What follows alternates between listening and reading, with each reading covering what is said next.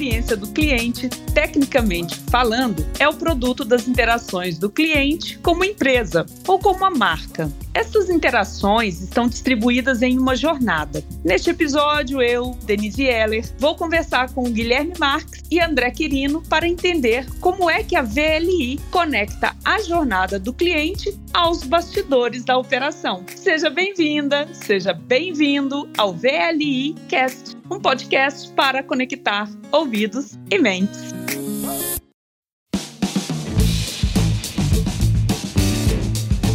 Bem-vindos, André e Guilherme. Obrigada pela participação no programa. Já deu para entender que na VLI todo mundo, independente do seu cargo, está focado em oferecer uma experiência diferenciada para o cliente. Como é que cada um de vocês participa deste processo. Pode começar com você, André. Se apresenta brevemente já pode falar um pouquinho qual que é o seu papel aí nesse processo tão importante.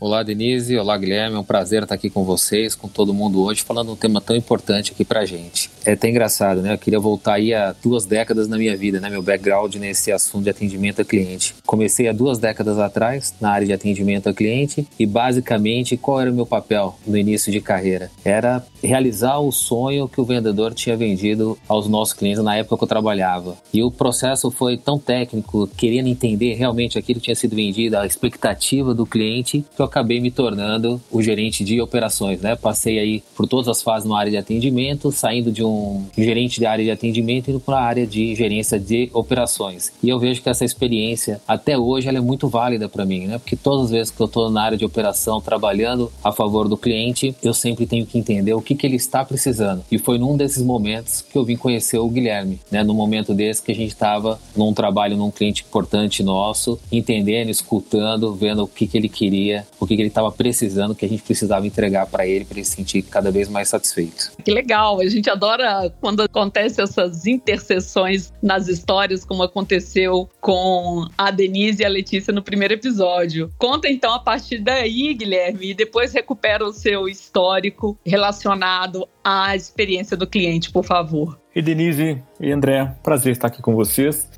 Sou designer. O nome que eu faço já mudou de nome algumas vezes. Já fui web designer, já fui arquiteto de formação, já fui designer de experiência, especialista em qualquer coisa, né? O que eu faço, na verdade, eu resolvo problemas através do design. Especificamente, a gente usa algumas técnicas de design para resolver problemas. Então, atualmente eu faço parte da equipe de transformação digital e inovação da VLI. Estou na companhia quase um ano e meio, atendendo a área de experiência do cliente e experiência do usuário. Foi quando eu tive a oportunidade de conhecer o André também, trabalhando diretamente com alguns projetos onde o objetivo específico era entender um pouco mais da jornada do cliente, sair de lá com alguns problemas ou oportunidades identificadas e mapeadas para que a gente pudesse criar um plano de ação dentre os, as prioridades, né, dentre os problemas, dentre os projetos que a gente precisava construir no nosso próximo quarter. Ótimo, Guilherme. Vou aproveitar essa deixa que você está com a palavra. Você, sendo designer, tem muita propriedade para falar sobre a jornada do cliente. A gente usa esse termo com muita frequência, mas eu gostaria de pedir para você explicar para um leigo o que, que é isso, o que, que é mapear uma jornada de cliente e por que, que isso é importante. Tecnicamente, né, a jornada de compra do cliente muitas vezes está relacionada à jornada de venda. De forma resumida, é o caminho que o cliente percorre percorre desde a primeira interação com a empresa até a compra do produto. E cada uma dessas etapas, compostas por ações, determina exatamente as estratégias de venda. Eu, particularmente, não gosto muito desse conceito e vou dar uma expandidinha nesse conceito, que tem a ver com o processo pós-compra. Então, o que, que o nosso cliente ou o nosso usuário, se for um produto digital, ele sente ao utilizar um produto ou uma marca? Então, depois que ele compra, qual que é a satisfação ou insatisfação, o quão evangelizado ele está ou não? De forma resumida, essa é a jornada de compra ou a jornada do cliente. Mas se eu fosse explicar jornada do cliente, sei lá, para minha mãe, eu poderia fazer uma analogia a uma ida à praia. Então vamos imaginar que eu decidi, acordei hoje, inclusive o dia hoje está bem quente por aqui, e eu estou longe do litoral, não tenho a sorte que o André tem de estar bem próximo do litoral agora, mas vamos imaginar que eu acordei e quero ir à praia. Então eu vou mostrar para vocês a minha jornada de ida à praia. Então ela é dividida em três momentos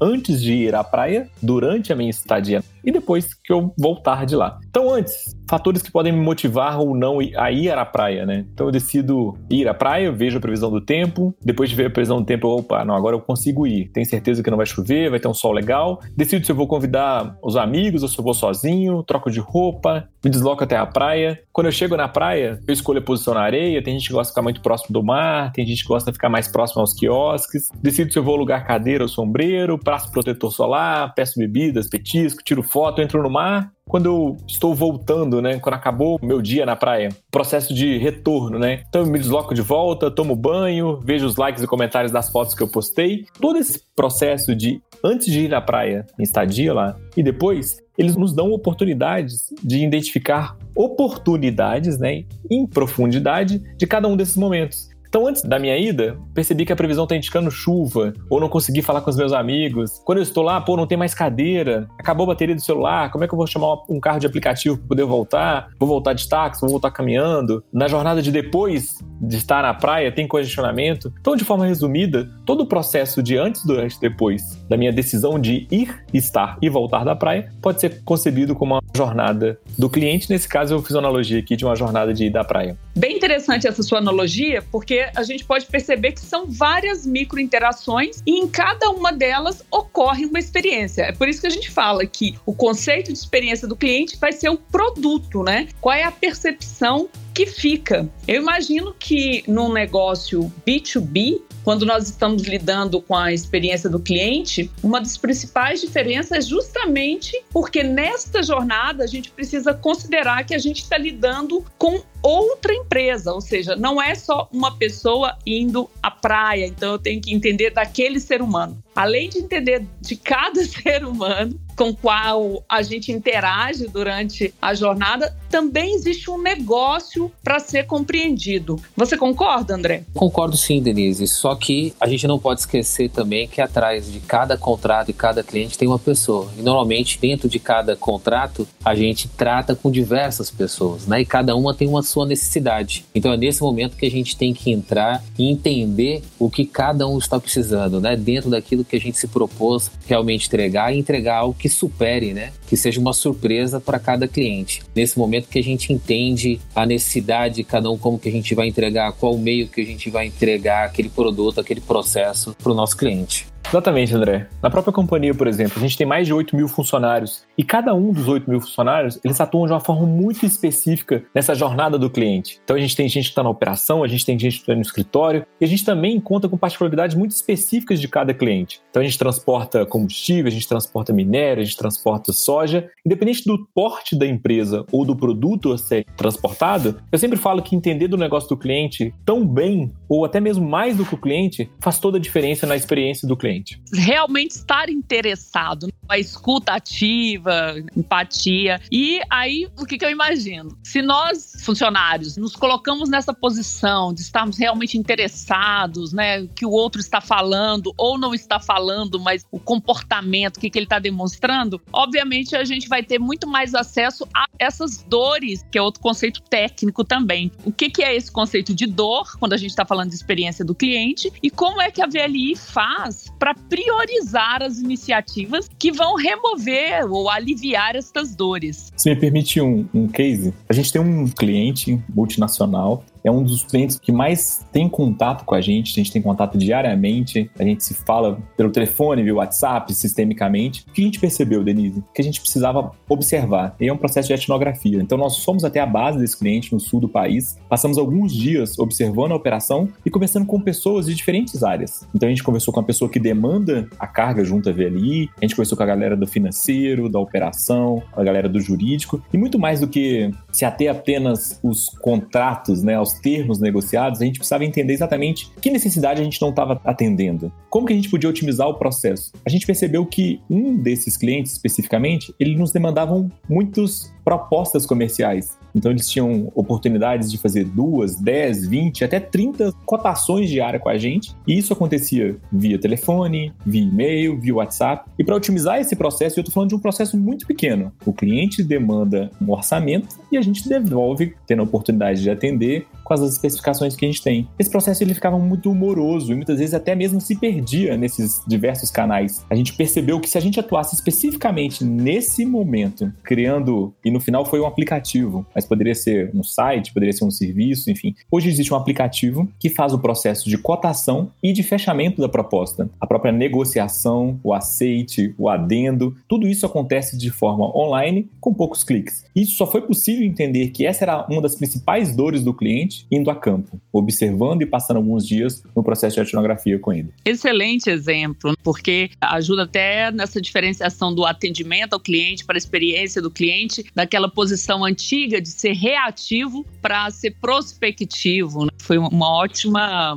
forma de entender os conceitos na prática. Essa é a nossa jornada, essa é a forma da gente servir. Né? O Guilherme trouxe um excelente exemplo. De novo, né? a gente volta a sempre falar, é praticar a escuta ativa, praticar a empatia, é entender como que a gente pode melhorar a nossa entrega e não tem ninguém melhor do que o nosso cliente, né? A gente fazer isso em conjunto com ele. Ele não consegue nada separado e nós não vamos conseguir muito menos ainda de forma separada. A gente escutando as duas partes, quantas vezes a gente já não foi a campo, que a gente chama de Gemba, aqui a gente está no Gemba trabalhando e a gente colocou o nosso cliente para conversar até com o operador no mais simples e ele deu uma boa sugestão que foi bem aceita e a gente conseguiu transformar realmente numa experiência diferenciada para aquele cliente. Tão interessante o caso desse app, porque esse processo aí que vocês descreveram, eu entendo que deve ser comum para todos os clientes de qualquer setor, ou não, ou é específico para esse cliente? Não, Denise, ele é comum para vários clientes, mas não é uma receita de bolo, né? A gente fala que a gente transporta grãos, a gente transporta minério e a gente também transporta combustível. Então, cada cliente tem uma particularidade, não quer dizer que esse processo funcionou para um, vai funcionar para outro.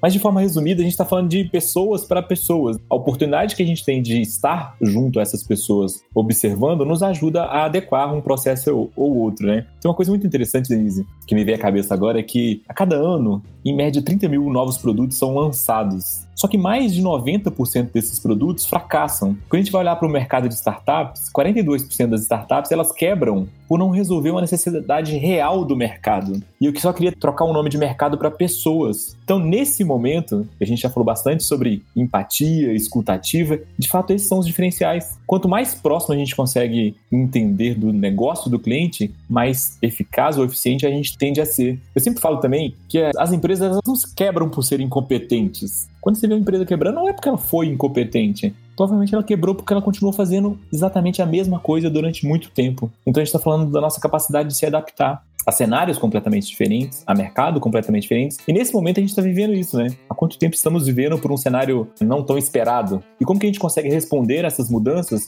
ao ponto de ser ainda mais relevante do cliente, mesmo de casa, mesmo aqui dentro de casa, no nosso cantinho, né, que cada um conseguiu se adaptar? Como que a gente consegue não parar a operação e mais do que isso, fazer que isso seja ainda mais relevante? Excelente. Mas já aconteceu de ao resolver um atrito numa experiência, numa parte específica da jornada para um cliente, vocês perceberem que também poderiam usar a mesma metodologia ou até o mesmo canal, processo, a inovação para outro cliente? Com certeza. Isso acontece muito, que a gente erra muito, né, Denise? O ser humano erra muito. Só que a oportunidade que a gente tem hoje é de transformar esse erro, esse aprendizado e potencializar isso numa solução. Esse caso que eu te contei agora, que foi para um cliente específico, inicialmente a gente desenvolveu um aplicativo para atender um cliente. Hoje ele foi escalonado. Hoje a maior parte dos clientes desse segmento específico, que eu estou falando de agricultura, utilizam esse aplicativo para poder solicitar cotações, para poder fazer ofertas, enfim, e negociações e dar aceites ou não a maior parte dos nossos produtos são sim escaláveis e muitas das vezes até para segmentos diferentes. Como que eu consigo pegar um produto que foi desenvolvido para agricultura e usar para siderurgia? Adaptando,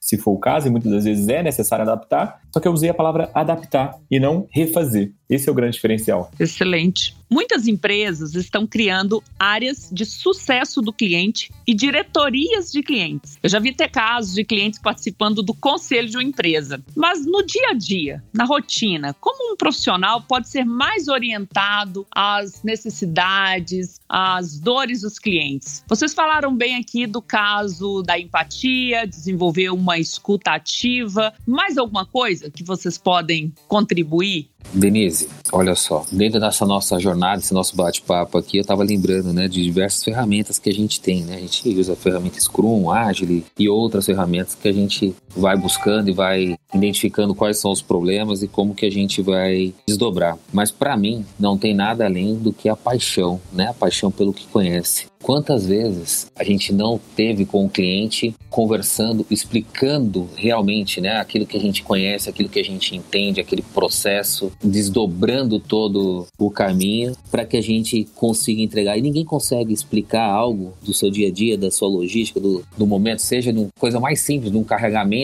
de um caminhão, ou um carregamento de um trem, ou a descarga de um trem, ou um descarregamento de um navio, um carregamento de navio. Por mais simples que seja para alguns, para outros, quando você fala com paixão, você consegue transformar, você consegue puxar esse processo de uma forma diferente, você consegue colocar os detalhes, ricos em detalhes e a experiência que você tem para poder dividir ali com o seu cliente. Nossa, muito bacana falar em paixão, lado emocional, porque quando a gente fala em experiência, eu sempre lembro que a experiência é uma coisa e a percepção da experiência é outra, né? Na verdade, no final das contas, a gente quer que a percepção da experiência seja positiva. Isto é emocional, isto é subjetivo. Quando você trouxe essa questão da paixão, Denise, no primeiro episódio, falou muito dessa questão do sentimento. Ontem mesmo, nós estávamos trabalhando sobre uma dor do cliente, a dor de todos os clientes da nossa área de logística, para quem está trabalhando com navio, é uma palavrinha chamada demurge. Demurge nada mais é do que uma multa que o navio cobra quando ele fica mais tempo aguardando para carregar ou descarregar. E a gente fazendo uma análise interna, qual foi o nosso processo? Né? A gente hoje tem dentro das nossas unidades um waiting time, que é o tempo de espera antes da atracação, benchmark uh,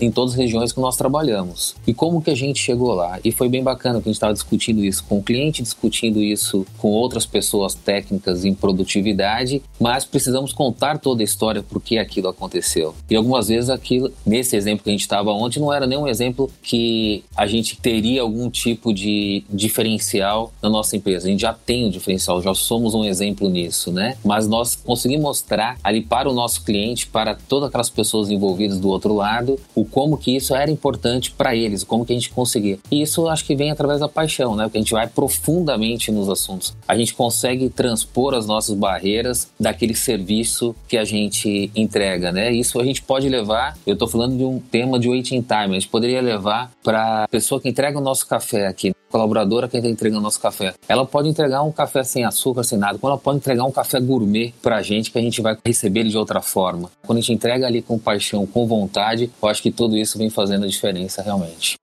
Muito bom, André. Muito legal. Sem dúvida, cada detalhe conta. Bom, estamos chegando ao fim do programa, passa tão rápido, né? Quero deixar aí um minutinho para vocês se despedirem e já aproveito para agradecer essa conversa. Acho que engrandeceu muito o programa e serviu para a gente entender um pouco mais do que, que é a experiência do cliente na VLI. Muito bom, Denise. Eu que agradeço, pessoal, pelo convite. Espero que a gente consiga plantar uma sementinha aí. Eu não me vejo trabalhando há muito tempo. Não quer dizer que eu não tenha dor de cabeça, que eu não fique chateado ou que eu não tenha problemas. O processo e a palavra paixão que foi citada agora tem muito a ver com um propósito também. E é isso que eu quero provocar dentro da companhia. Eu quero provocar uma mudança de cultura ao ponto das pessoas, dos meus pares, dos meus colegas, perceberem que muito mais do que, como eu falei, né, muito mais do que termos negociados em contrato, a gente precisa viabilizar o negócio do cliente. E para isso, a gente precisa entender do cliente, do negócio do cliente, tão bem quanto ele ou mais do que ele. A gente precisa estar no dia a dia a gente precisa saber exatamente quais são os impactos quando a gente erra com o cliente. Fica aqui a sementinha do propósito, cultura, não só de percepção e da necessidade que a gente tem cada vez mais de entender o cliente, mas o quanto de impacto a gente tem quando a gente erra ou quando a gente acerta com o cliente. Então fica aqui meu agradecimento e que a gente nunca esqueça que a gente tem a oportunidade de fazer com que os dias dos nossos clientes, e mais do que isso, das pessoas que estão envolvidas nesse processo como um todo, sejam melhores. Pessoal, queria agradecer também. Foi uma honra estar participando desse episódio, um episódio tão importante para mim e para todos nós, e fazer um convite a todos, que a gente veio falando durante o bate-papo como um todo, né? Todos nós somos importantes nesse processo, todos nós fazemos a diferença na vida do outro, seja na nossa família, seja dentro da empresa, seja no nosso colega de trabalho. Então, eu queria convidar a todos a fazer essa experiência diferente, um na vida do outro, de uma forma bem construtiva. Obrigado e até a próxima. Muito bom. E aí, você que está ouvindo, já conseguiu conectar claramente o seu dia a dia no que gera valor lá na ponta para o cliente final? A gente espera que sim. Dá para sentir a energia deles falando aqui, o Guilherme, André, como que eles estão conectados com esse propósito maior. O próximo episódio será o último, não perca. Nós vamos falar sobre futuro, porque trabalhar com a experiência do cliente é sempre procurar ir além das expectativas. Um abraço, continue com a gente e esse foi o VLI Cast, um podcast para conectar ouvidos e mentes.